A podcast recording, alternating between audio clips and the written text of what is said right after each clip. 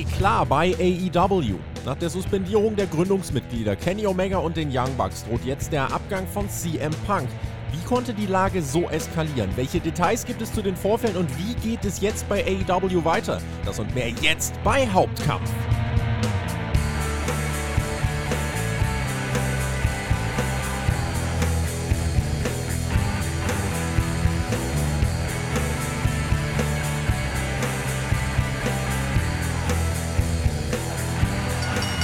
Freitag, 9.9.22.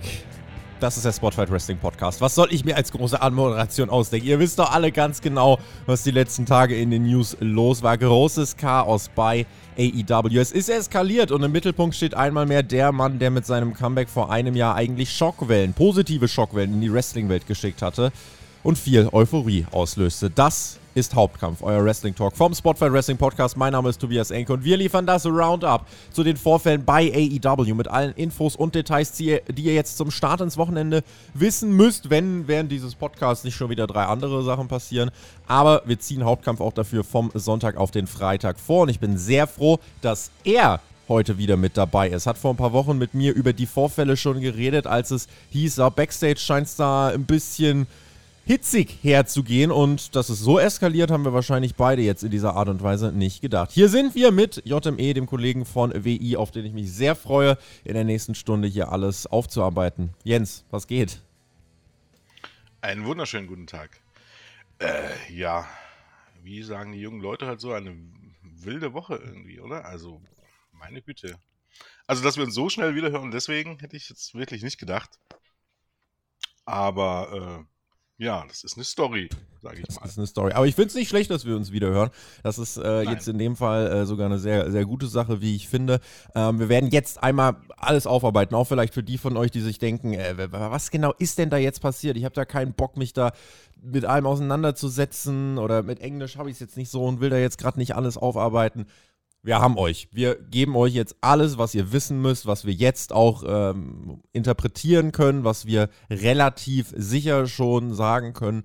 Das werden wir jetzt mal auf den Punkt bringen, aufarbeiten und am Ende auch eure Fragen beantworten. Also unter patreon.com slash Spotify Podcast könnt ihr trotzdem für solche Hauptkampfausgaben, auch wenn sie heute monothematisch aufgezogen sind aus, äh, denke, offensichtlichen Gründen, ähm, da könnt ihr natürlich trotzdem Fragen stellen. Das haben auch viele von euch gemacht. Das werden wir hinten raus natürlich beantworten. Äh, Jens, vielleicht erstmal am Anfang, ich mag immer so die, die grundsätzlichen Einordnungen zu Beginn, deine Reaktion nach dieser Pressekonferenz. Ähm, wir haben ja in der All-Out Live-Review am Montagmorgen, habe ich nur auf Twitter schon ein bisschen mitgekriegt, oh, da, da scheint gerade irgendwas passiert zu sein und habe nur so Schnipsel gesehen mit einem äh, sehr aufgeladenen, emotional aufgeladenen CM Punk.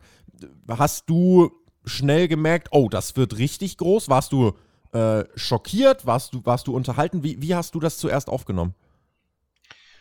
Als ich das, also ich habe es zunächst gelesen, weil ich die Pressekonferenz jetzt nicht live geschaut habe oder so und dachte mir, ja, okay, CM Punk holt. Also der erste, der erste Teil von der Überschrift dachte ich mir noch, ähm, ja, gut, Kult Cabana und dann dachte ich mir aber Hangman Page und äh, Young Bucks äh, hat mich dann schon ein bisschen sehr überrascht, aber äh, im ersten Moment dachte ich natürlich noch, es ist, äh, ja, irgendjemand hat eine dumme Frage zu Cold Cabana gestellt und Punk hat was gesagt und danach, Rest war eher Storyline. Und als ich mir das dann angeguckt habe, also wo ich es gelesen habe, dachte ich erst, ja, okay, ist er irgendwie ausgerastet oder so und hat dort irgendwie rumgebrüllt. Dann habe ich mir das angeguckt und dann war er ja nur doch relativ ruhig und hat das erzählt. Und ich war ein bisschen ratlos. Also ich bin auch ehrlich, ich habe äh, lange Zeit auch überlegt, ob das irgendwie ein Work sein könnte, weil dazu passte auch die Reaktion irgendwie von Tony Khan überhaupt gar nicht mhm. irgendwie zu dieser ganzen Situation. Ja, die werden wir auch gleich noch besprechen, die Reaktion oder die Nicht-Reaktion von Tony Khan. Äh, vielleicht das äh, besser, das Wording dafür. Ja, was ist passiert? Punk ist da mit einer Agenda rein. Du hast das gerade schon ähm, gesagt. Also er ist jetzt nicht so, dass er die ganze Zeit rumgebrüllt hat und richtig ausgerastet ist. Er war sehr gereizt und sehr viele Schimpfwörter benutzt natürlich. Aber, und das ist das ganz, ganz Wichtige, ohne dass er gefragt worden ist, hat er losgeledert. Und zwar erstmal gegen Scott Colton, also gegen Colt Cabana. Viele pikante Details. Das geht ja wirklich zurück bis 2013, 2014. Die waren sehr lang sehr, sehr gute Freunde. Dann hat sich das aus irgendeinem Grund zerstritten und äh, dann ging es ganz lang um Geld und äh, dann hat äh, Punk äh, ja das Ganze vor Gericht gebracht quasi mit Cabana und hat jetzt hier Details dann irgendwie veröffentlicht, wie Cabana teilt ein äh, Bankkonto mit seiner Mutter etc. etc. Also viele Sachen, wo man sich denkt, oh, okay, das ist jetzt eine Pressekonferenz, wissen wir jetzt gar nicht, ob das hier hingehört, zumal du wurdest gar nicht danach gefragt. Er hat sich eigentlich relativ zu Beginn äh, dann einfach ähm, umgeguckt und hat dann Nick Hausman gesehen äh, von Wrestling Inc. Ist ein Journalist, der auch mit da war, äh, der eine Vergangenheit mit Colt Cabana hatte, die aber auch nicht mehr so rosig ist. Jedenfalls hat Punk ihn gesehen und hat äh, dann den gefragt, ah ja, kennst du eigentlich Scott Colton? Und ähm, dann hat er von sich aus mit dem ganzen Kram angefangen. Danach hartes Austeilen gegen die EVPs, gegen die Executive Vice Presidents. Das sind Kenny Omega, Matt Jackson, Nick Jackson. So, die sind unfähig, die verbreiten Lügen, dass er Colt Cabana aus der Company geekelt hätte. Und dann hat er auch überhaupt keinen Bock, sich mit so, ich wiederhole die Schimpfwörter nicht, aber mit so äh, Drecksäcken wie einem Hangman ähm, rumzuschlagen, die den Erfolg der Company aufs Spiel setzen, weil sie einfach ein viel zu großes Ego haben, einfach meinen, äh, ja, ihr eigenes Business machen zu müssen, dass sie keine Ratschläge annehmen müssen und dass sie AEW und CM Punk als äh, ja, Company Draws aufs Spiel setzen müssen. Punk will Geld verdienen mit Ratings, mit Buys, mit äh, Merchandise, mit ähm, ja, allem Möglichen mit Ticketverkäufen und das würde Hangman Page mit seiner dummen Art aufs Spiel setzen. Er hat gegen jüngere Talente aus dem Roster äh, geledert, die keinen Respekt hätten, keine Hinweise annehmen würden. Das war es so im Kern und das, was man halt wirklich festhalten muss, Jens, ist, das war dann irgendwie schon ein Vorhaben, was Punk ja gehabt haben muss. Wir reden nachher noch über den Faktor Verletzung, denn Punk hat sich verletzt. Wir wissen mittlerweile, er fällt sechs bis neun Monate aus. In seinem Match hat er sich verletzt. Ähm, weiß nicht, inwiefern das eine Rolle gespielt haben könnte, klären wir noch. Aber das hat er sich vorgenommen. Das ist jetzt nicht spontan eine Eskalation gewesen, sondern der ist in diese Pressekonferenz mit dem Plan, diese Company wirklich scharf zu attackieren. Ja, wie heißt es so schön, er hatte eine Agenda. Ja. Also es war ja nur wirklich unprovoziert. Und ähm, ja, also er, ich glaube tatsächlich, er ist mit, mit, mit dieser Idee da reingegangen, äh, das, das zu klären und äh, das Ganze irgendwie auch in die Öffentlichkeit zu ziehen. Und das sind halt die Dinge, die ich nicht verstehe. Wenn ich mir die, die ganzen Auslöser angucke und auch die letzten Tage vor dem Pay-Per-View angucke oder so, muss man sich also auch die Frage stellen, mh, hm, war das wirklich alles noch so ein großes Thema? Also es war noch Thema, aber es war so richtig groß gemacht, hat das genau eine Person jetzt und das ist CM Punk. Und ähm, er hat die Geschichte mit Colt Cabana wieder aus, äh, aufgeworfen und es klang jetzt nicht so, als wenn ihm das alles egal wäre, um ehrlich zu sein. Ähm, ähm, und das mit Hangman Page. Wir haben ja im letzten mm. Podcast, äh, Hauptkampf-Podcast, den wir beide zusammen gemacht haben, darüber gesprochen, wie das die Sache mit Hang, Hangman Adam Page war. Ich glaube, ähm, wenn es diese, diese ganzen Stories nicht gegeben hätte, wäre das überhaupt gar kein großes Thema gewesen. Es hätte kaum jemand wirklich gemerkt oder diskutiert. Und ähm, selbst jetzt vor dem Pay-Per-View war das nicht mehr so das ganz große Thema. Also groß gemacht hat CM Punk und ich habe mir halt die Frage gestellt, warum? Also irgendwas muss doch da auf seiner Seele brennen, auch in den letzten Tagen noch, dass man so da reingeht. Das habe ich überhaupt gar nicht verstanden, um ehrlich zu sein fühlte sich, ja, einfach auf den Schlips getreten. Er hat ja, glaube ich, auch einfach wirklich diese feste Überzeugung davon, dass die Young Bucks diejenigen sind, die eben diese Gerüchte zu Backstage Sheet eben an Journalisten weitergeben. Das haben jetzt Dave Meltzer, Brian Albers und Co., auch Sean Rossap, haben alle gesagt, wir haben von den Young Bucks dazu überhaupt gar nichts gehört.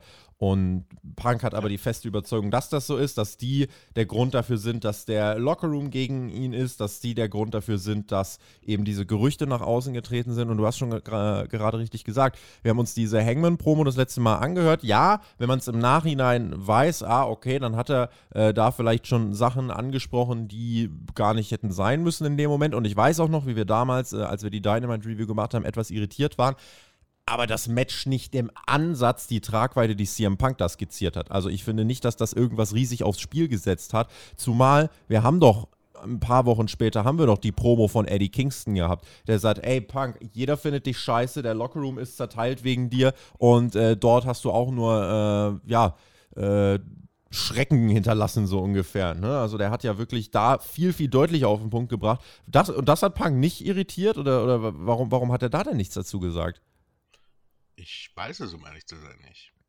Also ich bin der Überzeugung, dass irg irg irgendwie fehlt mir was in der Timeline, um ehrlich zu sein. Weil, wie du gerade sagtest, ähm, die Promo damals, die hätte man auch als, als Teil einer Storyline nehmen können und niemand hätte danach gefragt. Es wäre nie zum Thema geworden, genau wie das bei Eddie Kingston nie zum Thema geworden wäre. Ich kann mir nur vorstellen, dass da hinter den Kulissen eben halt noch mehr passiert ist. Ich meine, wie das halt so ist an einem Arbeitsplatz, der jetzt manchmal, der, der so verschiedene Seiten sieht, ne? dass hinter den Rücken geredet wird und wahrscheinlich war irgendwie was, was ihnen ziemlich auf den Geist ging, kann ich mir vorstellen. Ähm, es berechtigt, also trotz allem frage ich mich halt, das sind Erwachsene, also das ist das, was ich mir eigentlich von Anfang an gedacht habe. Das sind erwachsene Menschen. Ich kann nicht nachvollziehen, warum darüber nicht gesprochen wird. Und die, hatten nur das Talent-Meeting erst und CM Punk hatte auch ge gut genug Zeit, das irgendwie alles zu lösen, auch selbst hinzugehen und das zu besprechen mit den Leuten und das scheint alles nicht passiert zu sein.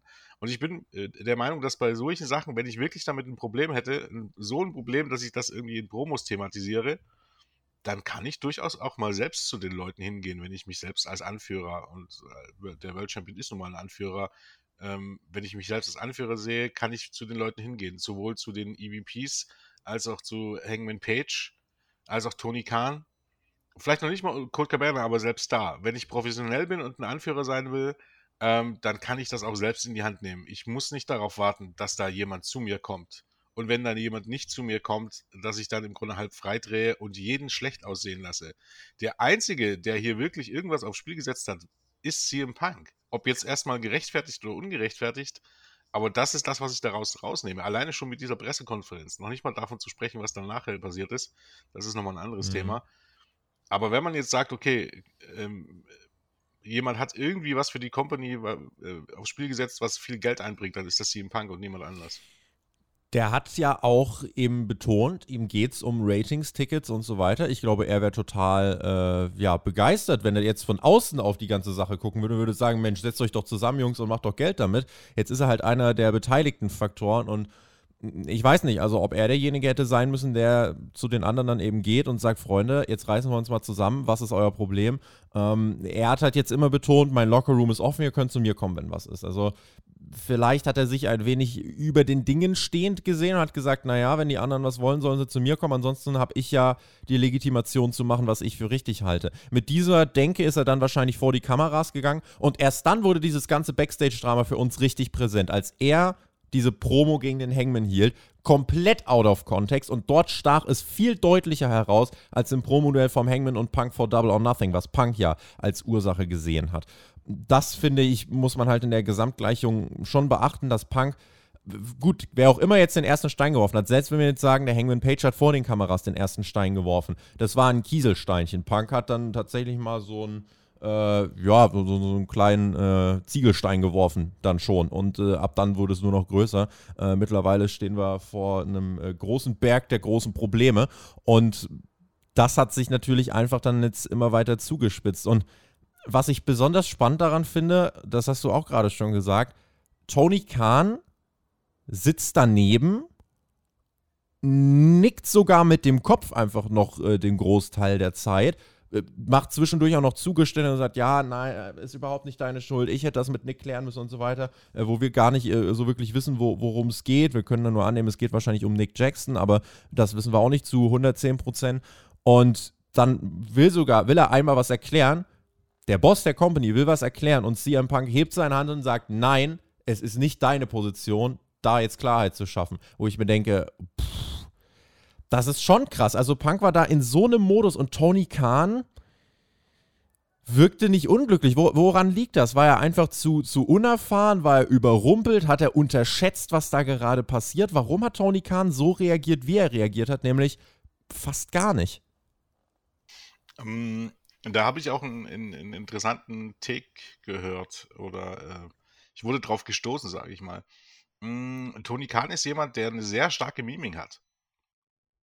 Ähm, achte mal drauf. Das soll heißen, mhm. ähm, das ist jemand, also eine Person, die zu allen Dingen sehr starke Mimik hat, die manchmal auch ein bisschen befremdlich wirkt und ich glaube, das spielt da aber tatsächlich eine Rolle.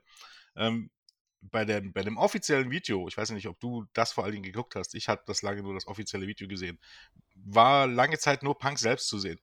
Ich habe das von Denis Salcedo dann irgendwann geguckt. Ja, genau. Ähm, da hat man eigentlich äh, nur Punk selbst gesehen und da war das gar nicht so auffällig. Manchmal hat man es gesehen, eben halt, als er dann später, ähm, also so fertig war fast schon und dann nochmal über die EPs gerichtet hat und, und, und Kahn hingeguckt und dann auch genickt hat und so weiter. Er hat halt eine sehr starke Mimik, ne, wo man manchmal auch nicht richtig deuten kann, was er jetzt gerade denkt. Wenn du das andere Video siehst, wo er die ganze Zeit im Bild ist, ne, dann, hat, dann sieht das schon eher öfters mal aus wie, what the fuck macht der da gerade? Aber er erhebt sein Wort nicht, ne? Er, er sagt nichts. Und da ist halt noch so die Frage, ich glaube, er ist nicht, ist nicht der, äh, entweder ist das nicht seine Art an sich, oder war ihm bewusst, wenn ich jetzt hier irgendwas sage, mache ich das alles nur noch viel schlimmer ich glaube, der hatte nicht so groß Bock darauf, mit einem CM Punk, der so aufgeladen ist, äh, vor laufenden Kameras jetzt eine Diskussion zu führen. Das, das, das war mein dazu. Er dachte wahrscheinlich, ja, okay, ich lasse ihn jetzt mal ausreden und dann klären wir das irgendwie backstage. Ne? Und als das mit den EVPs gab, ja, warum er da genickt hat, ob das irgendwie eine Übersprungshandlung war oder irgendwas anderes, ich weiß es nicht. Vielleicht hat er auch mit Punk vorher drüber geredet, vielleicht wurde das irgendwie thematisiert vorher, das kann ja alles sein, das wissen wir ja vielleicht nicht, ne? Dass das im Grunde, dass er das mit, mit Tony Khan schon, also ne, so im Grunde, du besprichst mit deinem Chef vorher, pass auf, was, was hier deine, deine EVPs machen, ist nicht okay, ne? Ähm, darüber müssen wir sprechen. Dann setzt man sich dorthin und dann erzählt er das so und, und, Kahn, äh, und Kahn nickt so zustimmt von wegen, ja, haben wir besprochen und gebe ich dir teilweise recht, ne? Aber ich kann mir im Recht dann auch nicht vorstellen, dass das, wie er das gesagt hat, dass er damit einverstanden war. Weil im Grunde hat er wirklich ähm, Tony Kahn nicht gut aussehen lassen und ich kann mir nur so vorstellen, es, es wird ja jetzt immer gesagt, ja, Tony Kahn ist jetzt nicht so eine Führungspersönlichkeit und äh, der braucht jemanden, der das tut und dies und das soll nur Geldgeber machen. Tony Khan, äh, AEW ist nicht Tony Kahns einzige Firma. Ich glaube, um ehrlich zu sein, ähm, es ist nicht viel einfacher, irgendwie in der Premier League ähm, dort im, einen Verein zu leiten und einen führenden Posten in der NFL einzunehmen. Das funktioniert auch nicht, wenn du nicht, nicht die Fähigkeiten hast, grundsätzlich, äh, ja, äh, wenn du Cheffähigkeiten hast, sage ich mal. Ähm, deshalb kann ich mir nur vorstellen, dass Khan in dem Moment das einfach nicht mit CM Punk irgendwie on air äh, diskutieren wollte und deshalb im Grunde den hat auch reden lassen. Kann mir halt auch vorstellen, dass er vielleicht gar nicht so gerafft hat, was das gerade auslöst. Ähm, es gab dann, ja. später gab es dann irgendwann den äh, Punkt, als Chris Jericho, das war ja dann der äh, vorerst letzte Gast, als der dann da war und äh, gegangen ist, hat der Tony Khan ins Ohr geflüstert, shit went down. Und da hast du Tony Khans Gesichtsausdruck nur gesehen, so, äh, oh shit. Und ähm, dann ist relativ schnell auch die Pressekonferenz zu Ende gegangen. Und die anwesenden Journalisten haben schon gesagt, ja, irg irg irgendwas brodelt hier. Und irgendwann ist auch ein Security-Mensch aus dem Raum gerannt. Und da hat man gedacht, ja, was passiert? Und äh, sein Auto falsch geparkt oder so. Ähm, nee. Sondern da ist Backstage dann eben mehr passiert. Punk ist quasi von der Pressekonferenz weg, hat natürlich, und das muss ich auch sagen, also so wie Punk das Ganze gibt, der hat da seine Muffins und Brownies und sonst was vor sich und stopft die sich äh, ja, nebenbei halt rein. Sagt auch, es ist halt so eine Mischung. Einerseits sagt er die ganze Zeit, ey, er entschuldigt sich sogar bei einer Journalistin, es tut ihm leid, wenn er gerade irgendwie äh, ihr Angst macht, weil er ist halt gerade einfach nur alt, ihm tut alles weh und er ist abgefuckt, weil er nicht mit Kindern zusammenarbeiten möchte. So. Das heißt, da zeigt er irgendwie so den Ansatz von Reue, aber im nächsten Satz äh, macht er jetzt schon wieder zehn Kriegsplätze aufgeführt, wo, wo man sich denkt, ah, weiß nicht, also machst du das? Wenn du deiner Company helfen willst. Und ich weiß halt nicht, äh, ob er einfach gedacht hat, so, passt auf, ich schieße jetzt einfach mal ein bisschen, dann haben wir nämlich was, was uns Geld bringt, weil die Aufmerksamkeit hat AEW ja danach. Also die Aufmerksamkeit haben sie bekommen, sie dominieren das Internet seit einer Woche mehr oder weniger dann, also jetzt seit der Arbeitswoche, fünf Tage. Das hat man ja geschafft. Ich weiß nicht, ob Punk dann einfach gedacht hat, naja, so, und damit verdienen wir jetzt Geld. Ich gehe jetzt Backstage, sag denen so, war gar nicht so schlimm und ähm, jetzt, jetzt könnten wir damit irgendwie bei Full Gear einen richtig geilen Pepe auf die, äh, auf die Beine stellen. Keine Ahnung, ob das seine Herangehensweise war. Er ist dann in seinen Lockerroom gegangen und dann eben wenig später waren dann auch die Young Bucks da. Und wir haben im Laufe des Dienstags, und Montagabend, Dienstag, Vormittag äh, waren dann die ersten Berichte da. Oh ja, also da gab es eine Auseinandersetzung. Das wussten wir auch schon dann relativ, relativ zeitnah am Montag. Aber es gab eine Auseinandersetzung zwischen den Young Bucks, äh, Omega und eben CM Punk und Ace Steel. Dann kamen Details dazu, wie ein Stuhl soll geflogen sein. Und zwar ins Auge von Nick Jackson geworfen von Ace Steel. Ace Steel soll Kenny Omega gebissen haben, soll ihn an den Haaren gezogen haben. Und CM Punk soll sich, ja, geprügelt haben. Es soll ein großer Brawl ausgebrochen sein. Und zwar nicht im Sinne von, ja, einfach mal zwei Minuten bisschen boxen und dann getrennt, sondern wirklich minutenlang soll es dort physische Auseinandersetzungen gegeben haben. Was war dein erstes Bauchgefühl? Ähm, und, und stach für dich äh, als erstes heraus? Eine Verfehlung von den Bucks und Kenny als EVPs oder die Art und Weise von CM Punk? Also man kann sich ja vorstellen, dass eben diese, wie CM Punk das alles auf der Pressekonferenz gemacht hat, dass das unfassbar triggert, dass das unfassbar arrogant rüberkommt und dass du dann natürlich platzt, wenn du das siehst. Andererseits, als EVPs, Executive Vice Presidents, da hast du eine gewisse Mediatorrolle. Darfst du dann in die Umkleide eines Talents stürmen und das aggressiv konfrontieren, auch wenn du beleidigt worden bist? Was war deine erste Tendenz? Ähm, meine erste Tendenz war im, im, eigentlich im Grunde eher what the fuck. Weil äh, grundsätzlich hieß es ja dann auch eben halt ähm, relativ schnell, dass da eine Tür eingetreten wurde und so weiter. Und für mich klang das überhaupt alles gar nicht nach den Young Bucks und Kenny Omega. Ich meine, die Young Bucks seit TNA-Zeiten oder RWH-Zeiten, wie lange verfolge ich die jetzt? Seit 2009 oder so.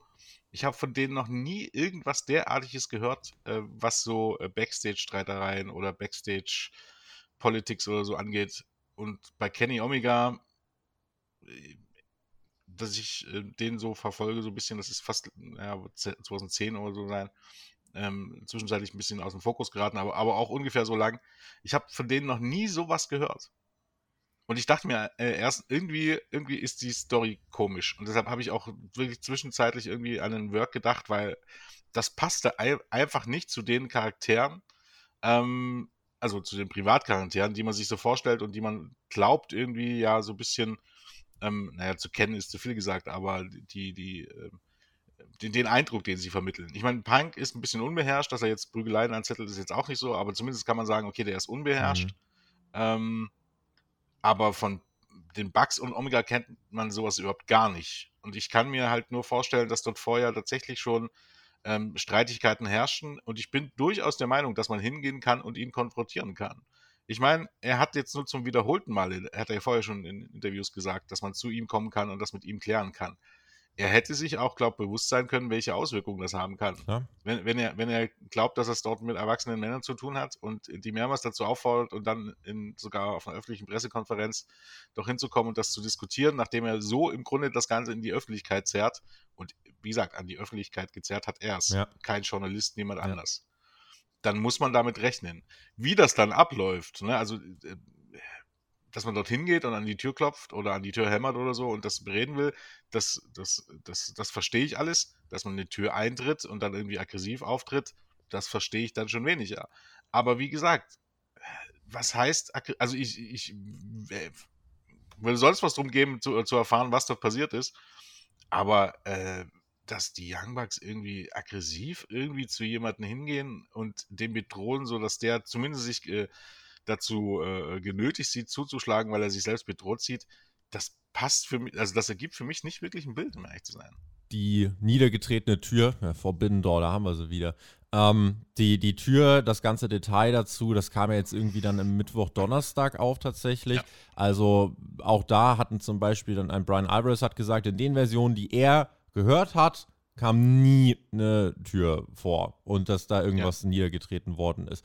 Äh, deswegen, äh, das wissen wir jetzt nicht. Also das ist halt auch einfach eine Sache, die, die, das ist ein Gerücht. Wir sind mittlerweile so tief in den angeblichen Details drin, dass wir jetzt äh, drüber streiten, okay, wer hat den äh, Hund von CM Punk gerettet? Also, ja. wir haben dann Kenny Omega, der den Hund gerettet haben soll, und dann Mega Parrish, äh, die äh, Mega Parrish, die ja die äh, ja, Head of Legal für AEW ist, die zweitmächtigste Person in der Company, die mächtigste Frau in dem Laden. Die soll ja, und das ist ja das Wichtige, die soll bei den Young Bucks dabei gewesen sein. Sie war dabei. Und jetzt gibt es derzeit eben noch viele ungeklärte Gerüchte, wie zum Beispiel das mit der, mit der Tür, äh, weil das macht dann schon einen Unterschied, ob du klopfst oder ob du in eine Tür, ob die, die auftrittst, ja.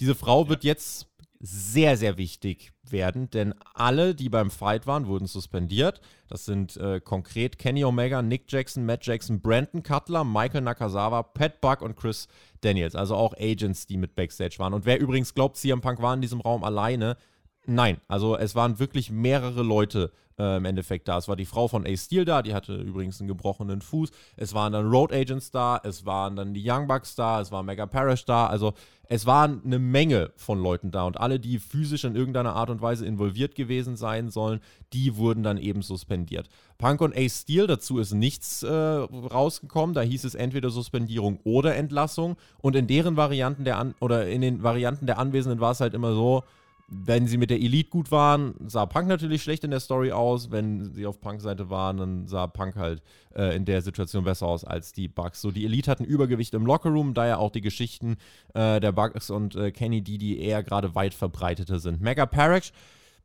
ist sie jetzt die entscheidende Instanz? Ist sie jetzt der absolute X-Faktor, wenn es um diese interne Aufarbeitung der Vorfälle geht, die ja jetzt läuft und die ja wahrscheinlich jetzt auch noch mehrere Wochen laufen wird? Ja, ich, ich glaube schon, also dass, dass, dass ihr da eine entscheidende Rolle teil werden wird, weil ähm, sie halt jemand ist, der dann einigermaßen neutral an die Sache wahrscheinlich auch rangehen kann. Je nachdem, was sie da wirklich mitbekommen hat. Ich meine, wenn du einen vollen Raum hast, äh, siehst du vielleicht auch nicht unbedingt, wer da jetzt nur den ersten Schlag austeilt. Das weiß man jetzt nicht. Oder wer vermeintlich äh, irgendwie ausholt. Ne? Ist ja nochmal die eine Sache, wer, wer den ersten Schlag landet und wer den ersten irgendwie äh, äh landen möchte ich glaube halt, als das mit den Suspendier äh, Suspendierungen, dass er jetzt alles suspendiert wird, das hatten, hatten wahrscheinlich einen relativ einfachen Grund haben. Tony Khan war nicht dabei. Und äh, du hast halt zwei Stories. Ähm, du hast dort EVPs, also eigentlich deine Vertrauten irgendwie mit involviert. Und du weißt halt eigentlich wahrscheinlich erstmal nicht, wem du glauben kannst. Das heißt, suspendierst du erstmal alle, die da irgendwie mit dabei waren und ermittelst dort erstmal. Ähm, stellst Befragung an und dann triffst du eine Entscheidung. Ich glaube jetzt nicht, dass, dass, dass das jetzt so ist, dass dort allen Leuten die gleiche Schuld gegeben wird, sondern äh, man sagt erstmal, okay, alle, die dort drin waren, werden jetzt erstmal beiseite genommen und dann ermitteln wir erstmal. Generell muss man halt sagen, wie du sagst, äh, die, die, das mit den Türeintreten, das ist wohl, äh, keine von beiden Seiten behauptet das. Ne? Das ist wohl ein Gerücht, was aufgekommen ist. Genau wie ich schon mehrmals jetzt klarstellen musste, dass äh, sich die Frau von Ace Steels nicht während des Brawls den Fuß gebrochen hat. Also es kursiert halt auch mehr, jede Menge Quatsch, vielleicht sogar gezielt irgendwie im Internet. Ne? Das muss man ja irgendwie bei AEW mittlerweile davon ausgehen, dass da gezielt irgendwie Sachen im Internet verbreitet werden und äh, eigentliche Leute glauben das dann auch noch. Mhm. Ähm, es ist halt, ich glaube, sie wird da wirklich eine entscheidende Rolle spielen, weil sie einigermaßen neutral ist. Ne? Gibt es vielleicht noch andere Leute, das weiß man jetzt nicht so hundertprozentig. Pat Buck wüsste ich jetzt nicht, dass er jetzt einer ähm, Seite direkt zugeordnet ist, aber Daniels dürfte ja doch relativ äh, dicke mit der Elite sein zum Beispiel. Und ähm, ich glaube, du brauchst da irgendwie eine, eine, ja, irgendwie eine Einschätzung von jemandem, der da nicht so tief drin steckt, dass du sagst, okay, äh, äh, dem kannst du nicht zu 100% glauben. Es ist für mich immer noch schwer zu verstehen, wenn ich jetzt vor allem mal über CM Punk nachdenke. Der hatte ja bei AEW eigentlich alles, oder? Der hatte den World Title zweimal. Gut, er hat sich zweimal danach verletzt. Er hatte, er war super oft in Chicago, gefühlt äh, alle zwei Monate war irgendeine Show in Chicago. Pay-per-Views waren in Chicago. Bin ich übrigens mal sehr gespannt, ob man jetzt auch noch so schnell wieder nach Chicago zurückkommt. Ähm, er hatte einen Boss, der ihn angehimmelt hat. Er hatte kreative Freiheiten am Mikrofon, im Ring. Dürfte sich eigentlich alles so aussuchen, wie er Bock hatte. Dürfte sich seine ersten Gegner aussuchen. Und wieso wirft man das halt so weg? Es war ja auf dem Silbertablett war das ja die perfekte Plattform für sein Comeback. Dieser epische Moment, einer der größten Momente der Wrestling-Geschichte, als er zurückkommt. Heute, na, nicht heute vor einem Jahr, aber äh, es sind ja ungefähr 13 Monate jetzt, roundabout. Da kommt er zurück. Und es ist wirklich das perfekte Szenario. Die ganze Wrestling-Welt denkt sich, oh krass, das ist ein Gamechanger. AEW geht es danach wirtschaftlich immer besser, Merchandise geht nach oben, Tickets gehen nach oben, Pay-Per-View-Buys gehen nach oben, TV-Ratings gehen nach oben. Irgendwann dann im Januar kam so ein bisschen ein Bruch mit dem Abgang von Cody Rhodes. Da sind die Ratings etwas rückläufiger geworden. Nichtsdestotrotz hat man insgesamt, was die Pay-Per-View-Buys angeht und so weiter, hat man immer noch ein äh, Level gehalten, wo man einfach sagen muss, auch für die TV-Ratings, wenn Punk da war, war es wirtschaftlich besser als ohne ihn. Und auch das muss man sagen, wenn man in den letzten Wochen schaut, CM Punk hat in den Ratings sich deutlich mehr gezeigt als das Comeback von einem Kenny Omega. Das Comeback von einem Kenny Omega hat für die Ratings nahezu nichts bedeutet, muss man sagen. Also Punk hat auf seiner Seite, dass er wirklich der Draw dieser Company ist. Das muss man so sagen. Ähm, aber dennoch, das dann so leichtfertig jetzt alles wegzuwerfen, macht es mir unfassbar schwer, wirklich zu verstehen, was, was da der Hintergrund sein könnte. Ich habe vorhin schon mal den, äh, die Klammer ein bisschen aufgemacht. Er wird jetzt sechs bis neun Monate ausfallen äh, wegen einer Verletzung, äh, gerissener Bizeps, Trizeps, irgendwas in diesem Bereich wird es sein. Wir wissen es nicht exakt. Die Operation soll auch schon erfolgt sein. Hat er gemerkt, okay, ich habe mich wieder schwer verletzt. Er hat jetzt zweimal den World Title gehalten, nicht mal sechs Tage zusammen. Ist er deswegen ausgerastet? Kann das ein Hintergrund gewesen sein? Ja, ich glaube, ja, das, das, das kann schon in, in, für, für ähm, diese Situation irgendwie ein, so ein Trigger irgendwie gewesen sein. Das, das, das glaube ich tatsächlich schon. Ansonsten, wie gesagt, es fehlt halt auch ein bisschen für diese ganze Situation ein bisschen Verständnis oder wir wissen gewisse Dinge nicht. Das muss man halt auch ein bisschen dazu sagen. Ne? Vielleicht gibt es da Dinge, die wir nicht wissen. Ähm, deshalb ist es immer ein bisschen schwer, da jetzt so ein allgemein Urteil zu fällen oder so.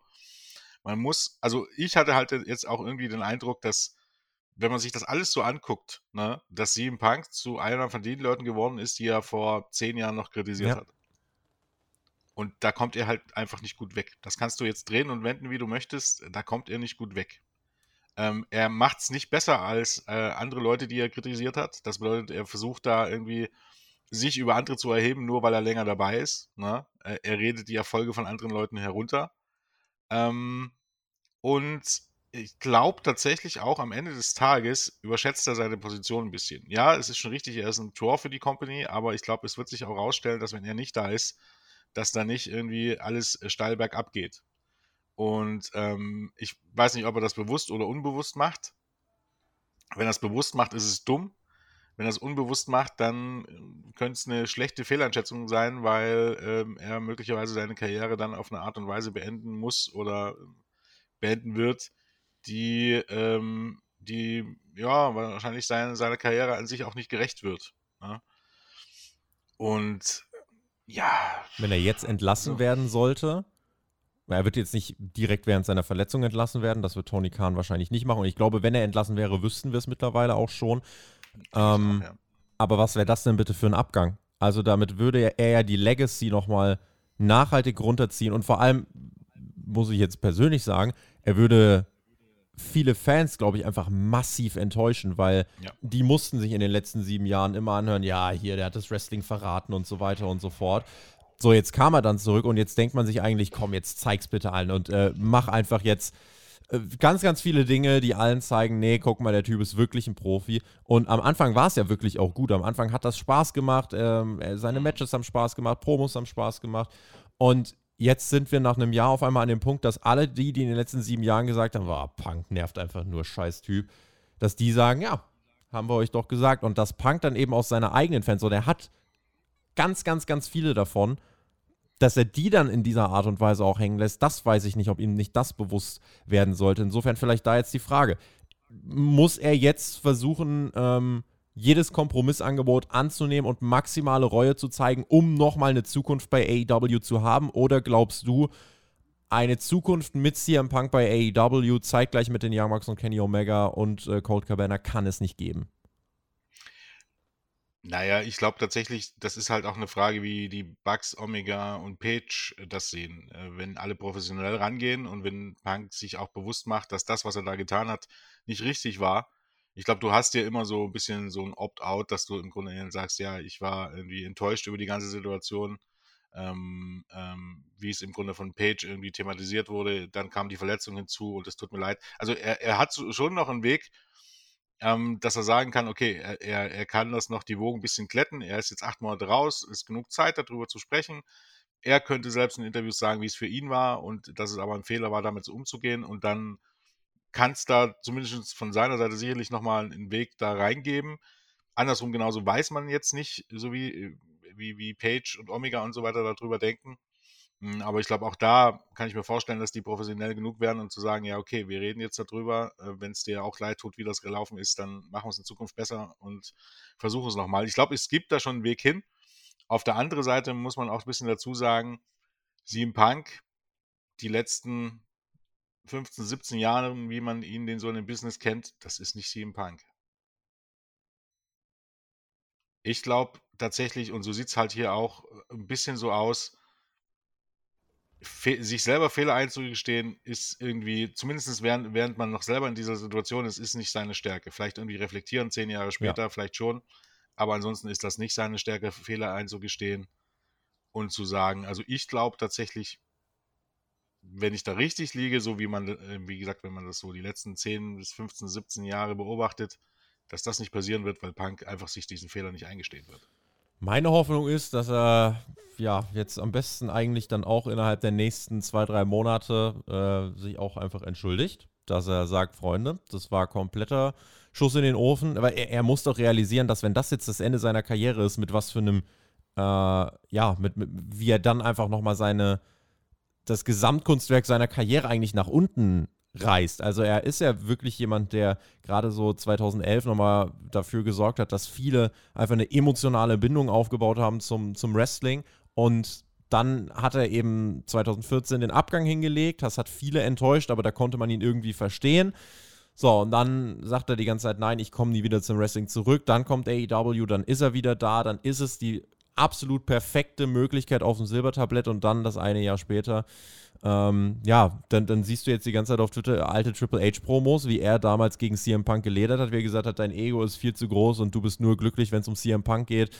Ja, wo du jetzt denkst, hm, das ist dann, äh, das ist gut gealtert. Es gibt auch sehr viele Sachen, die in den letzten Tagen nicht gut gealtert sind, aber das ist dann äh, in dem Fall gut gealtert und ich frage mich auch, inwiefern sind denn hier Philosophien vielleicht einfach geclasht? Will Punk wirklich so hart Tickets verkaufen, Pay-per-Views, Ratings, er hat ja letztes Jahr auch All Out mit dem Bash at the Beach 96 verglichen, ja, die NWO-Gründung. Er wollte wie die WCW wahrscheinlich der WWE Druck machen, sie eines Tages vom Thron vielleicht stoßen.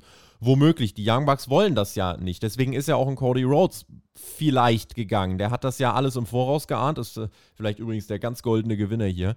Ähm, wie passt denn da irgendwie die Philosophie der Bucks zu dem, was Tony Khan will, was ein CM Punk wollte, was ein Cody wollte? Weil ne, der, der Wunsch ist ja eigentlich, was Wachsendes, was immer größer werdendes äh, mit einem Business-Mindset zu kreieren. Das hat da ja Priorität. Die Bucks und Kenny haben aber in Interviews relativ oft eigentlich immer wieder gesagt, naja, wir sind jetzt so, wie es ist, total zufrieden. Wir, wir wollten eine Liga mit unseren Freunden und Spaß haben und sinngemäß, ein bisschen überspitzt, wenn ein paar Leute zugucken, dann ist es auch ganz schön.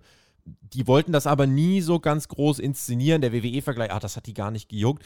Während dann aber ja, gerade die Ex-WWEler, die verbitterten Ex-WWEler, wenn wir sie mal so brandmarken wollen, die hatten schon Bock, da eine richtig große Sache draus zu machen. Ich sag mal so, du holst ja jetzt nicht einen CM Punk äh, und einen John Moxley und so weiter, wenn du halt nur, ja, ein bisschen Freundschaftscatch machen willst, sondern da ist ja eigentlich Tony Khan mit seiner Strategie schon sehr offensiv gewesen. Sind da einfach wirklich zwei grundsätzliche Auffassungen, die aufeinandertreffen, die sich so nicht vereinen lassen? Das kann durchaus schon eine Rolle spielen, ja.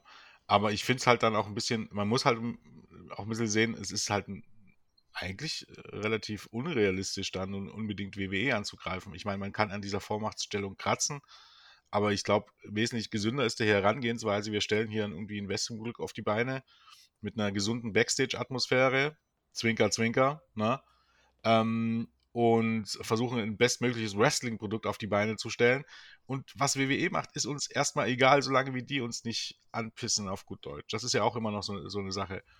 Und ich glaube, damit ist man lange Zeit gut gefahren. Und ähm, also ich glaube, man darf halt jetzt auch diesen Sommer, jetzt, der jetzt hier war, nicht über, über überbewerten, weil es halt wirklich so ist, du hattest den Forbidden Door Pay-Per-View, wo du halt relativ schnell Leute irgendwie reingeholt hast, die, die, die der, im Mainstream, sage ich jetzt, nicht so bekannt waren. Du hattest unglaublich viele Verletzte, dass das viele über den Haufen geworfen hat. Dass es da jetzt ein bisschen bergab geht, ist die eine Sache. Und jetzt sieht es eigentlich schon wieder sehr solide aus. Generell waren die Zahlen sehr solide und ansonsten ist so ein, so ein, so ein Wachsen eigentlich im Grunde auch ein schleichender Prozess. Du gehst nicht hin, ähm, holst WWE mal eben ein und dann bist du die Nummer 1 Company. Wer das glaubt, weiß ich nicht. Das ist. Und ich glaube auch tatsächlich, John Moxley geht so nicht ran. du hast halt die Leute, die, die, die sich für AEW entschieden haben, weil sie von dem Konzept überzeugt sind. Und dann hast du wahrscheinlich auch die, die es eben halt auch machen, die es einfach nur als, als Alternative zu WWE sehen, wo sie mehr Geld oder genauso viel Geld verdienen können. Und dann vielleicht wirklich diese Einstellung von CM Punk, dass er glaubt, äh, man, man könne da irgendwie WWE dann äh, eins auswischen und äh, müsse immer weiter wachsen und so. Das ist aber für mich eigentlich auch ein bisschen unrealistisch.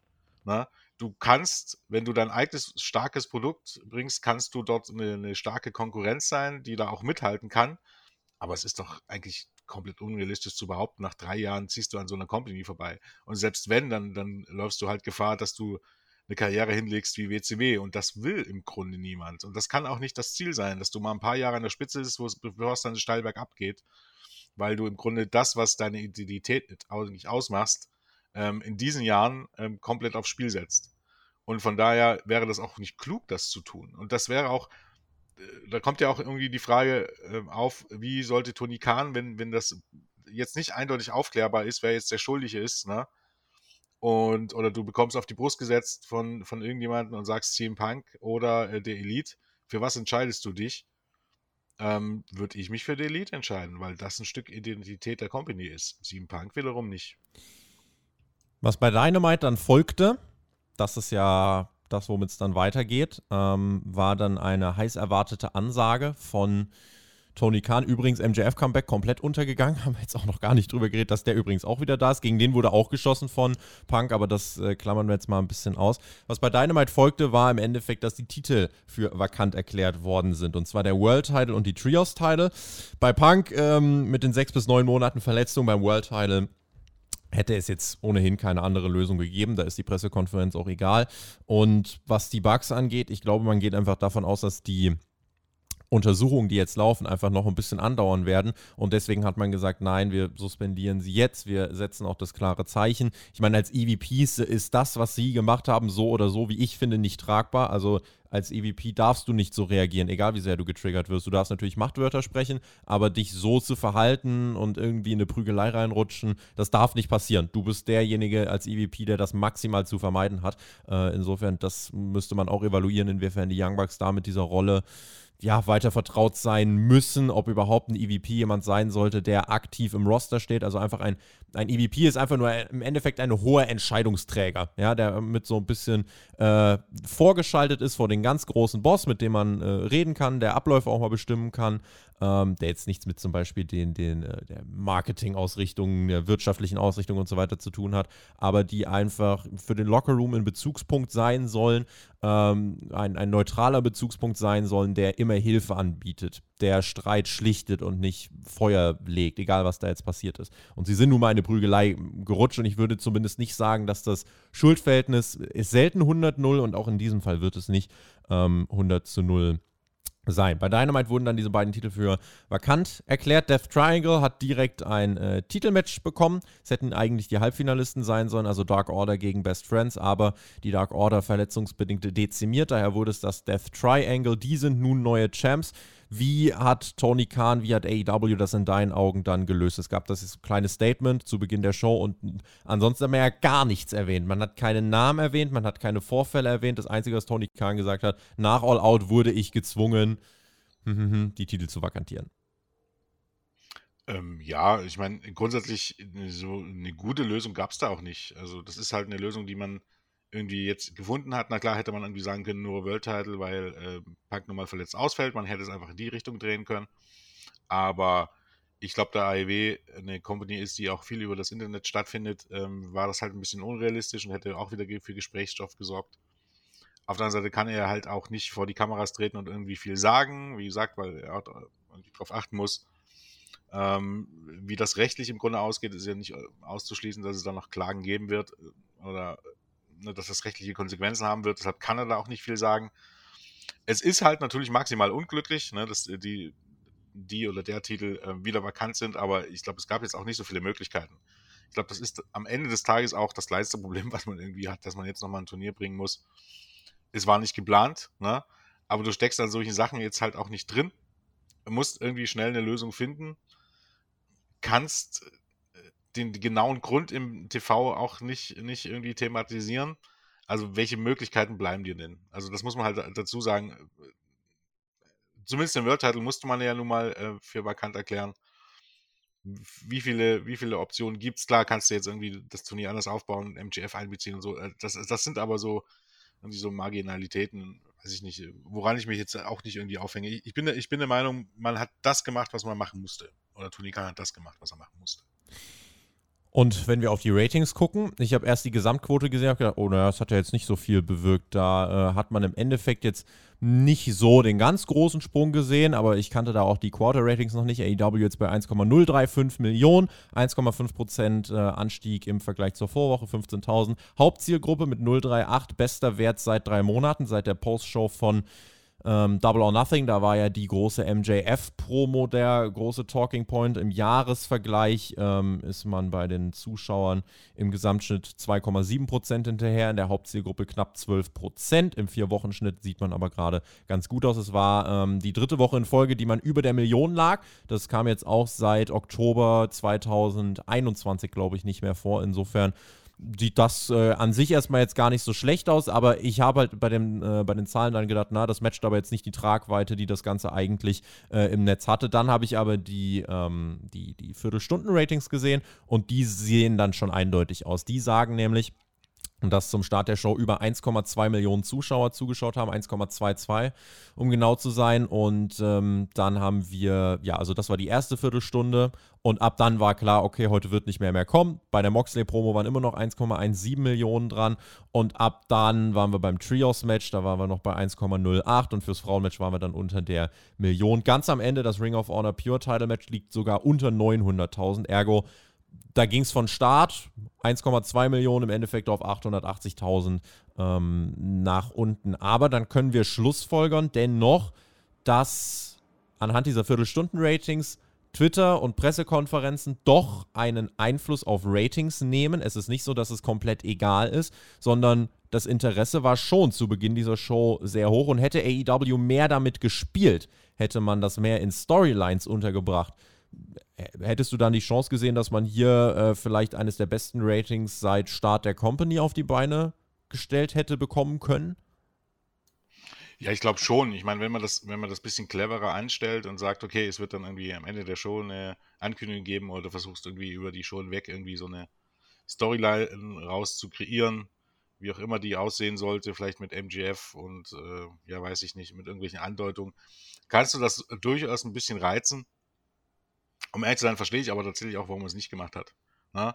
Es ist eine, eine, ernste Situation. Wie gesagt, es könnte rechtliche Konsequenzen haben. Es geht um Topstars deiner Company. Das so dann irgendwie für die Ratings zu nutzen, also wenn man es positiv sagen will, ähm, könnte man sagen, okay, dann machst du damit das Beste, was du machen kannst, wie WWE es gemacht hat, der die Vince McMahon im Grunde jede Woche rausgeschickt haben, als er in den Medien war. Ja, kannst du aber schon sagen, ja, okay, ob das so gut ist wenn du schlecht reden willst, kannst du sagen, das ist das, was WCW gemacht hat und das hat denen nicht gut getan. Also ich verstehe, um ehrlich zu sein, dass man es nicht gemacht hat. Bei den Ratings muss man sagen, hast du schon gesagt, ne, das erste Mal zum Oktober, äh, seit Oktober letzten Jahres, ähm, drei Wochen in Folge über eine Million. Um ganz genau zu sein, ist es erst zum dritten Mal überhaupt, dass man drei Wochen in Folge über eine Million hat. Und bei 153 Ausgaben ist das jetzt nicht so schlecht. Ja, wie gesagt, man hätte daraus mehr machen können. Man hatte jetzt auch diese Woche jetzt nicht unbedingt den Main-Event, wo du sagen könntest, aber abzusehen, dass da nur viele Leute dranbleiben, sondern eigentlich im Grunde, ja, Danielson gegen Adam, äh, gegen Adam Page war irgendwie so das große Match. Ähm, und danach, ähm, ja, ne, dass es dann irgendwie noch weiter bergab geht, ist relativ klar, weil ähm, so gut wie Daniel Garcia aus Talent auch ist, Daniel Garcia gegen Wheeler Utah klickt irgendwie wie der Opener bei Rampage, jetzt nicht wie der Main Event von, von Dynamite. Muss AEW jetzt damit mehr Business machen? Muss man äh, da mehr, muss man damit mehr spielen? Man hat jetzt erstmal das World Title Turnier im Endeffekt, das garantiert dir jetzt erstmal High-Stakes-Matches bis zum Grand Slam. Das wird dann die große Arthur Ashe Stadion-Show. Ich denke, bis dahin werden die Ratings auch nochmal gut laufen. Aber äh, müsste man bis dahin mehr machen? Müsste man bis dahin mehr einfach mit diesem ganzen Umstand spielen? Oder glaubst du, Tony Khan wird versuchen, das so geräuschlos wie möglich zu machen? Es gibt ja auch einen rechtlichen Hintergrund. Also man wird die Thematik wahrscheinlich nicht aufgreifen wollen, weil solange eine Untersuchung läuft, äh, das zu einem Storyline, ja, zu einem Storyline-Faktor zu machen, will Tony Khan dann wahrscheinlich auch nicht und da wird die Mega Parish ihm wahrscheinlich auch von abraten.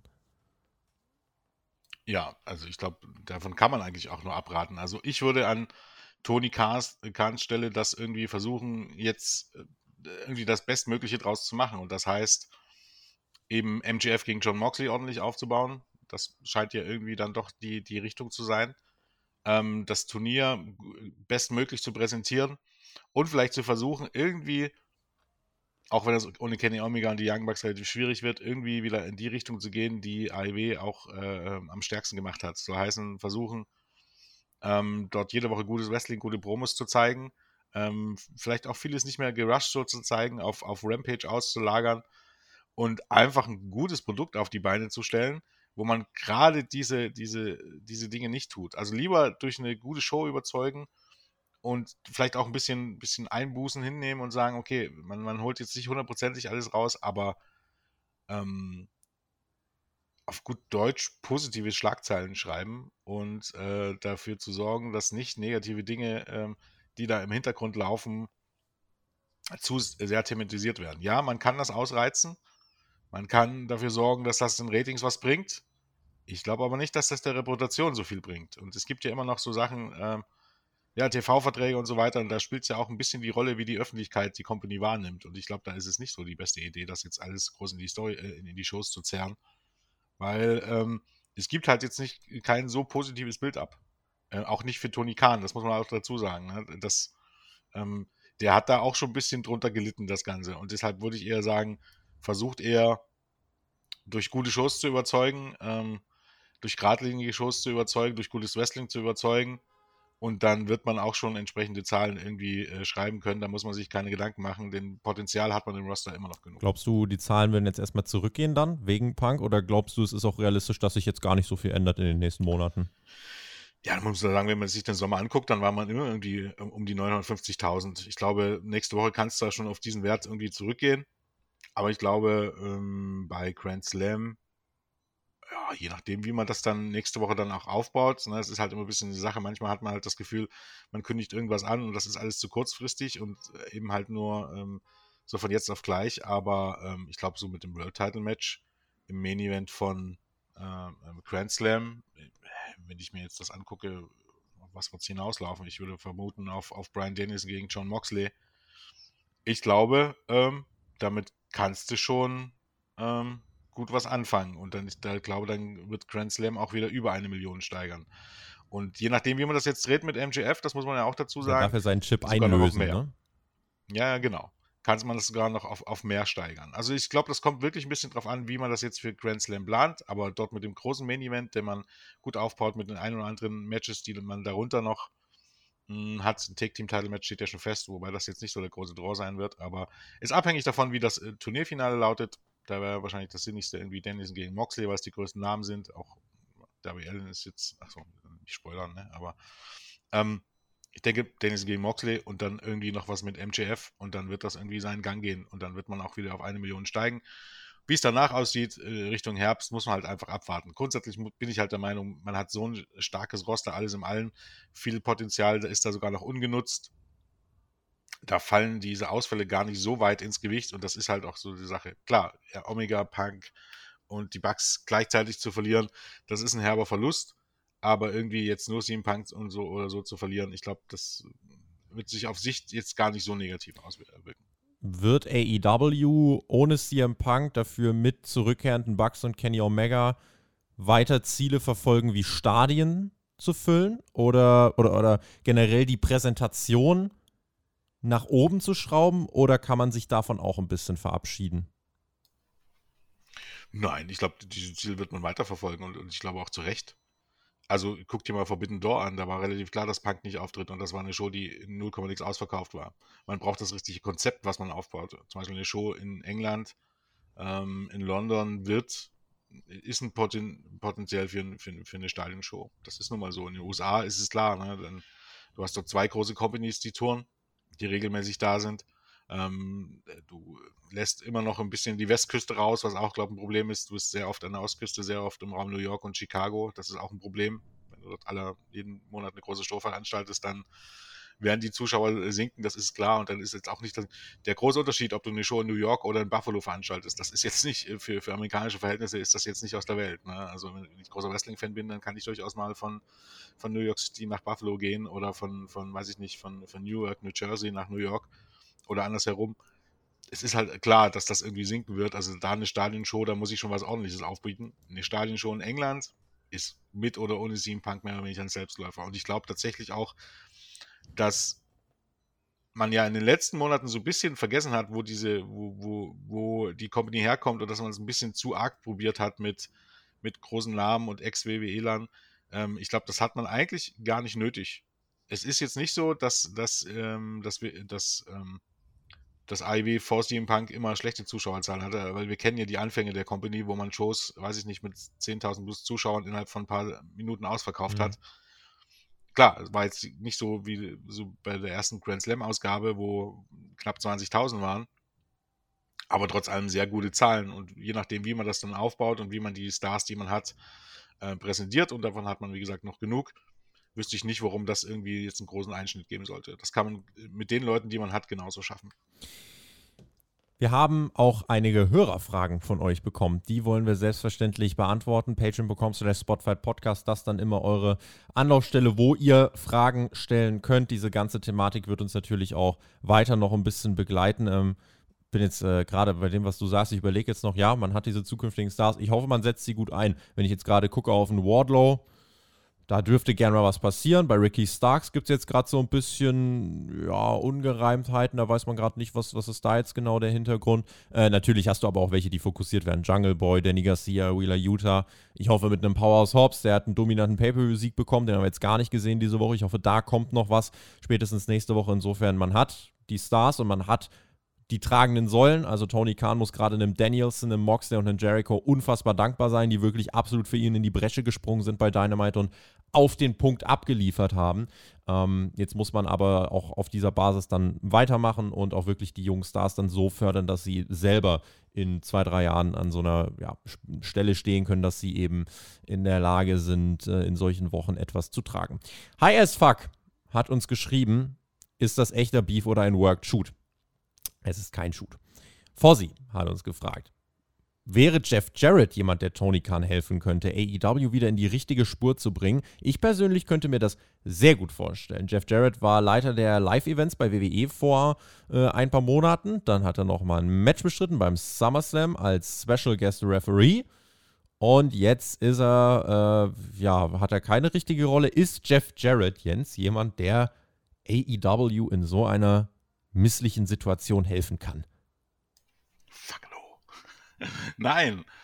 Ähm, man muss ein bisschen dazu sagen, ähm, es gibt da viele Leute in diesem Business, die sind mit genau einer Sache groß geworden und das ist WWE und die brauchst du nicht in, äh, brauchst du in dieser Company nicht, auch wenn Jeff Jarrett bei TNA war bei allem Respekt vor Jeff Jarrett, Jeff Jarrett hat nie gezeigt, dass er in der Lage ist, so eine Company zu führen und zu Erfolg zu führen. So jemanden brauchst du nicht. Du brauchst auch keinen Jim Cornette, du brauchst erst recht keinen Jim Russo, du brauchst keine Dog, äh, du brauchst niemanden von den Alten. Das ist eine neue Generation. AIW steht im Grunde für eine, für eine neue Generation von Wrestling-Promotion. Man hat, glaube ich, schon den Fehler gemacht, zu viele WWE-Leute zu holen, die zu lange in, in, in dieser Bubble waren. Hm, verstehe ich aber, dass man die geholt hat. Das ist jetzt nicht so, aber man hat zu viele Leute geholt, die so lange in dieser Bubble waren, die es nur anders kennen oder seit äh, über ein Jahrzehnt anders kennen. Und ähm, da ist das halt ein bisschen verloren gegangen, ähm, für was AEW eigentlich stand. Und das ist das allerletzte, was du brauchst, Leute reinzuholen, jetzt auch noch ähm, in, in, führende Positionen, ähm, die deine Company in eine Richtung drücken, die WWE jetzt gerade drauf und dran ist, eigentlich zu verlassen durch das neue Regime, sage ich mal um Gottes Willen, nein. niemanden von denen. Also äh, es gibt da ein paar Leute, die in der Indie-Szene groß geworden sind, die eben halt auch da in dieser Szene drin sind, die sich wesentlich schneller voranentwickelt hat als WWE, muss man dazu sagen. Die kann man, könnte man ranholen, aber auch da ist es, ist es begrenzt. Die Leute, die man holen kann bei Ring of Honor, gibt es sicherlich ein paar Leute. Ne? Ähm, aber ähm, keinen Chef Jarrett oder irgendjemanden. Also wie gesagt, wir wollen jetzt auch nicht die Leistung kleinreden, aber das sind die falschen Leute für sowas. Nicht wundern, wenn wir nicht jede Frage von euch beantworten. Einiges, denke ich, haben wir bereits in den äh, 58 vorhergehenden Minuten beantwortet. Esteban hat uns nochmal geschrieben, ähm, glaubt ihr, dass es nochmal wirklich einen Weg zurück gibt? Äh, wie könnte man die Situation zurechtdrehen? Ähm, oder war es wirklich jetzt einfach das endgültige Ende von CM Punk? Naja, also es ist einfach so, dass sich jetzt in den nächsten sechs bis neun Monaten relativ wenig tun wird, aber in dieser Zeit muss ein CM Punk in meinen Augen derjenige sein, der wirklich schon mal ganz, ganz klare Signale der Reue schickt. Ich habe die Tage schon mal ein bisschen äh, provokativ gesagt, aber wenn ich Punk wäre, würde ich jetzt äh, Tony Khan die Welt versprechen, äh, auf Gehalt verzichten und anbieten, mich von äh, Kenny Omega squashen zu lassen. Ähm, aber das weiß ich nicht, ob er das tun wird. Aber, ne, also wenn er zurück will, muss er ja, glaube ich, jetzt schon sehr viele Kompromisse eingehen. Aber dann müssen auch alle bereit sein, sich irgendwie nochmal an den Tisch zu setzen und zu überlegen, was wollen wir damit machen? Wollen wir zusammen in dieser Company arbeiten? Wollen wir das aufgreifen für die Zukunft und vor die Kameras bringen? Ähm, oder ist CM Punk, weil das ist ja wahrscheinlich der überwiegende Eindruck im Lockerroom, wollen wir CM Punk einfach gar nicht hier haben, weil die Liga ihn nicht braucht? Ja, ich denke genau, das würde ich fast genauso unterschreiben. Also die Frage ist halt einfach, äh, kann CM Punk über seinen Schatten springen? Ist er erwachsen geworden, als er früher war? Geht immer, es geht nicht immer um Recht und Unrecht, es geht darum, wie man, wie man mit gewissen Dingen umgeht. Und ähm, wenn er äh, einsieht, dass das so nicht okay war, selbst wenn er un unzufrieden war, selbst wenn es da Probleme war und wenn er bereit ist, das irgendwie zu lösen und eben halt auch als Leader voranzugehen, gleiches gilt für Kenny Omega und die Young Bucks, dann gibt es da, glaube ich, einen Weg zurück bin ich da stark, äh, stark skeptisch, weil CM Punk jetzt am Sonntag nicht gezeigt hat, dass er erwachsen geworden ist und dass er das besser machen kann als damals. Bin ich sehr skeptisch. Skilando fragt, wann können wir frühestens mit Kenny und den Bucks zurück in den Shows rechnen? War so geil, Kenny in den Shows zu sehen. Ich bin ausgerastet bei seinem Comeback und jetzt das. Ähm, wir, wir können da keine genaue Timeline wiedergeben. Ich denke, die Suspendierung zeigt, das wird jetzt nicht eine Frage von ein, zwei Wochen sein kann, das kann auch mal auf 30 Tage gehen. Das kann auch noch länger sein. Also je nachdem, wie lange halt die Aufarbeitung dauert. Tony Khan war nicht dabei und muss Entscheidungen treffen und dafür will er den Vorfall detailliertst wie möglich aufarbeiten. Ich denke mal, ähm, wenn man ihn die Titel jetzt abgenommen hat, ist das keine Sache von zwei, drei Wochen, Jens.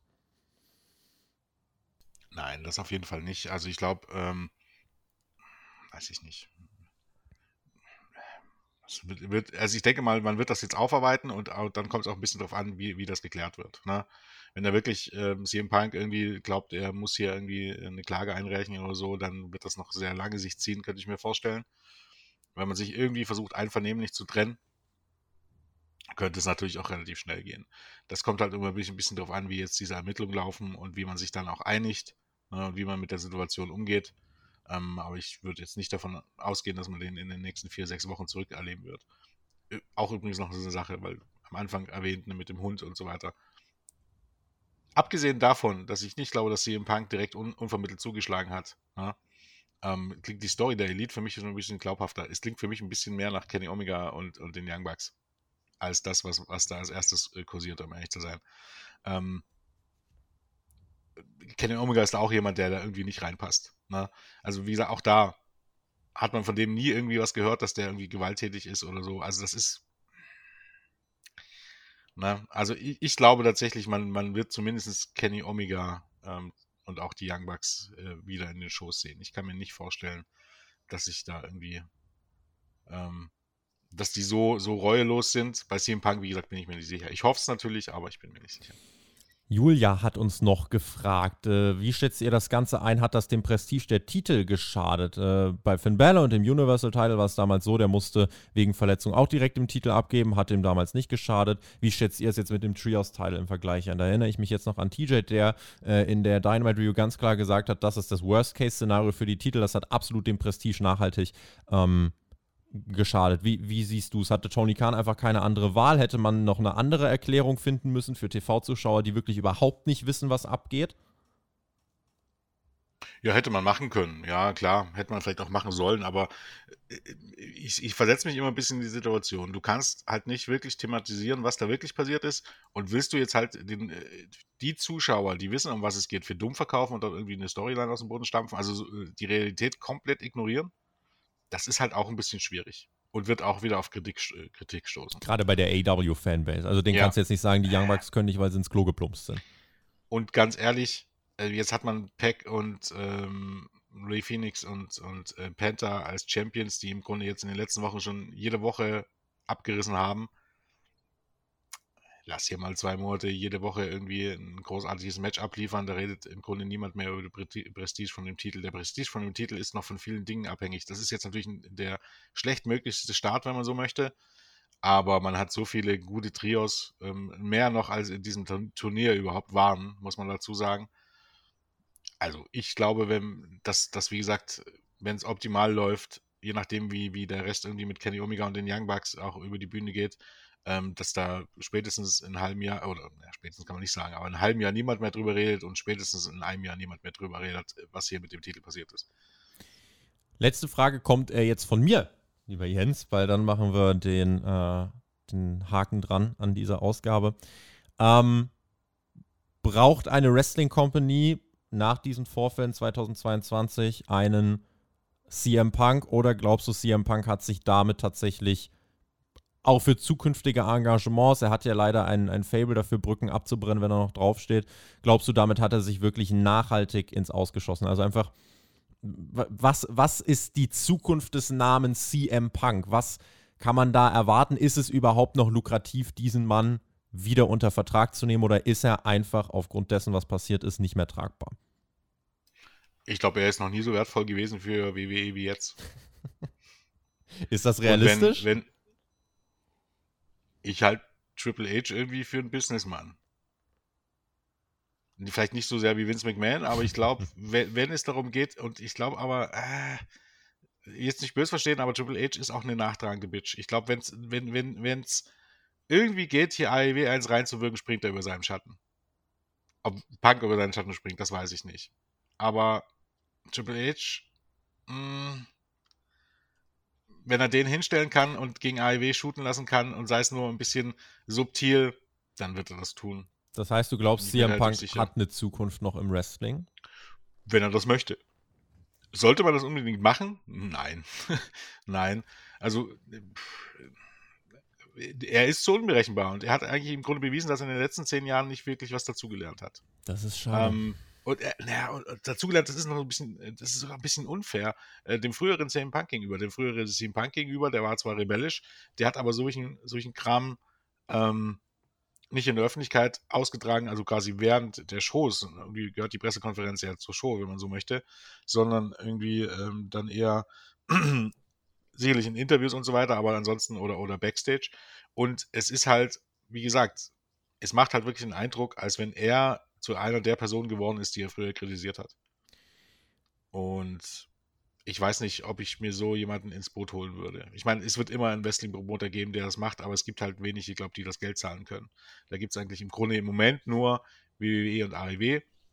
AEW würde ich mir, wenn Punk uneinsichtig ist, den Stiefel würde ich mir nicht wieder anziehen, ähm, weil man eigentlich auch Fehlern lernen sollte. Wenn er einsichtig ist, okay, dann kann man das lösen. Und einsichtig meine ich jetzt nicht, dass, dass er sagt, das war alles meine Schuld. Das, das meine ich damit nicht, sondern sieht, dass es der falsche Weg war, damit umzugehen. Und bei WWE, wie gesagt, kommt auch ein bisschen darauf an, ob Hunter und CM Punk ihre Egos irgendwie beiseite schieben können. Zeit heilt ja bekanntlich viele Wunden.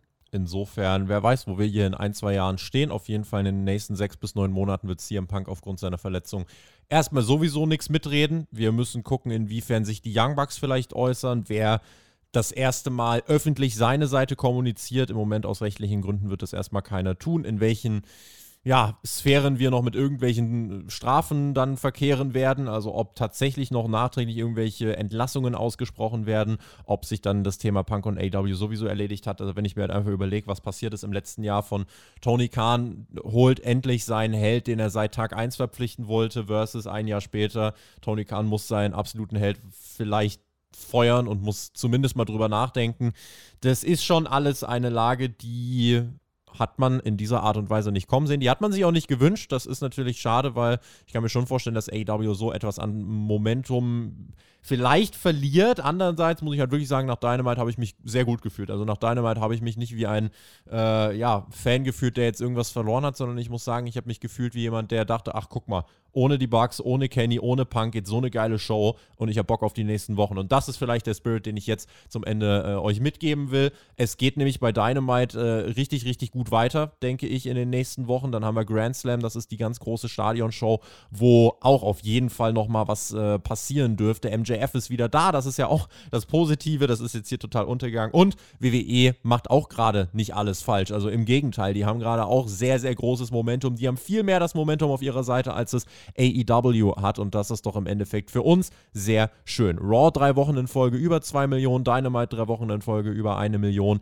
Insofern, Freunde, Wrestling macht wieder Spaß und ist natürlich auch jetzt mit solchen Vorfällen halt wieder in den Mittelpunkt gerückt und wir werden das bei Spotfight äh, natürlich weiter für euch covern. Und ich bedanke mich an dieser Stelle natürlich ausdrücklich nochmal beim Jens, der sich die Zeit genommen hat und das Ganze hier mit auf den Punkt gebracht hat. Dem schiebe ich die Schlussworte, wie ihr es gewohnt seid, gleich in die Schuhe. Danke an euch. Äh, sorry nochmal, dass wir nicht alle Fragen jetzt beantwortet haben, aber ich denke, viele, äh, vieles hat sich einfach gedoppelt. Bin gespannt auf eure Kommentare und hoffe, wir konnten euch genau dieses Roundup liefern was wir euch zu Beginn versprochen haben mit den wichtigsten Infos und Meinungen zu dieser ganzen Thematik. Damit von meiner Seite aus GW. Genießt Wrestling und äh, wir gucken mal, was in den nächsten Tagen noch passiert. Wann der Jens und ich sich wieder gegenüber sitzen, we will see. Jens, danke dir. Ich bin raus, GW. Schönes Wochenende. Ja, ähm, ich möchte mich diesen Worten anschließen. Ich denke, Wrestling hat sehr viel zu bieten im Moment. Äh, ähm, sowohl abseits der Shows als auch in den Shows. Ich glaube, es macht ja am Ende auch ein bisschen Spaß, darüber zu sprechen und das Ganze zu verfolgen. Ist ja ein bisschen wie ein Autounfall, äh, bloß positiver. Äh, hm, das eine sollte man nicht tun. Hier kann man irgendwie gespannt zuschauen und äh, das trotzdem irgendwie noch ein bisschen genießen. Die Shows äh, sind gut, ähm, Wrestling macht Spaß und ich glaube, Wrestling hat selten in einem Jahr irgendwie so viele Schlagzeilen oder seit langer Zeit nicht mehr so viele Schlagzeilen ähm, geliefert wie aktuell. Und von daher, ich glaube, ja, werden wir uns wahrscheinlich schon bald wieder hören. Ich hoffe dann mit irgendwie positiveren ähm, Nachrichten. Ja, in dem Sinne wünsche ich euch ein schönes Wochenende. Äh, vielen Dank nochmal, hat viel Spaß gemacht und äh, bis bald.